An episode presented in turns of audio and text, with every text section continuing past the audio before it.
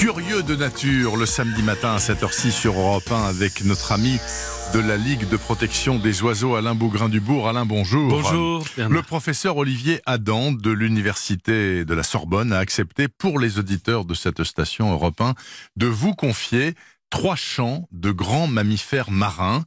Et ben voilà, on commence avec la baleine à bosse. Alors le premier constat euh, dans le clan des baleines à bosse, c'est que le lien le plus fort s'établit entre la mère et son petit.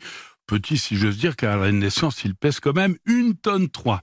Jusqu'à l'âge de un an au moins, la mère va s'occuper sans arrêt du petit. Elle le positionne au-dessus de sa tête pour l'aider à aller respirer à la surface et puis le pousser pour avancer avec le groupe. Et elle gardera toujours un contact visuel et surtout ils vont échanger sans arrêt. Elle avec des sons graves, des sortes de grognements, et puis le petit avec des sons plus courts et plus aigus. On écoute.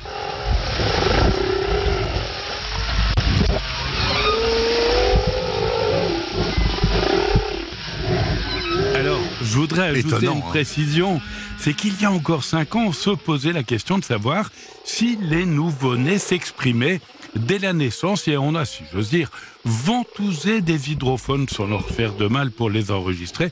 Effectivement, bah, les, les jeunes euh, Visiblement, échangent il avec- s'exprime oui, assez jeune. hein. Tout à fait. Alors, autre euh, animal marin, les orques.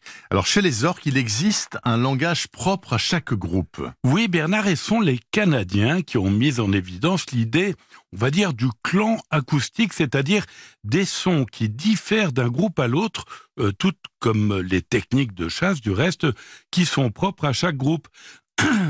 Moi, j'ai, j'ai vous pas êtes de- troublé par les Voilà. orques. Ce ce qu'il y a de passionnant chez les orques, en fait, c'est que l'on peut vraiment parler de culture puisque les chants sont transmis de génération en génération et les orques sont très bavards.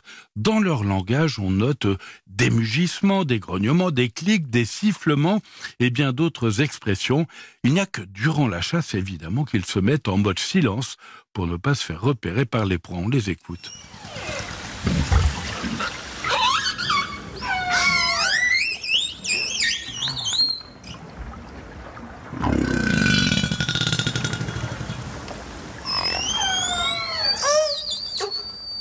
C'est extraordinaire parce que en plus, euh, c'est un chant euh, de son très large, très aigu, très très Voilà, grave. il y a toute une là. panoplie qui est propre à chaque groupe, c'est formidable. C'est absolument génial, les orques. Et le troisième enregistrement, c'est celui des cachalots. Alors, les cachalots qui ont été enregistrés par François Sorano, bien connu, et Jean-Luc Jung, qui est maître de conférence à l'université de Brest, euh, produisent des clics euh, pour l'écolocation, c'est-à-dire trouver leurs proies, qui sont des calamars.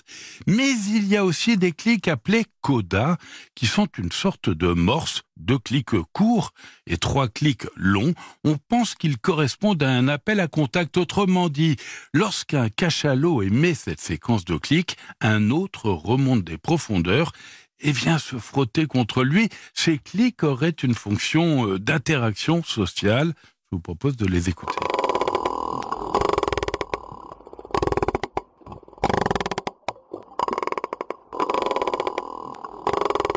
Voilà, et pour en savoir Formidable plus... son. Formidable Ah ouais, son. ouais, et puis on progresse en ce On moment. remercie hein, le formidable. professeur Olivier Adam parce Ouais. que moi, j'avais jamais entendu hein, les orques et les cachalots. Alors, si vous les écoutez en savoir plus, euh, il existe l'exposition Balénopolis à l'aquarium de la Porte Dorée.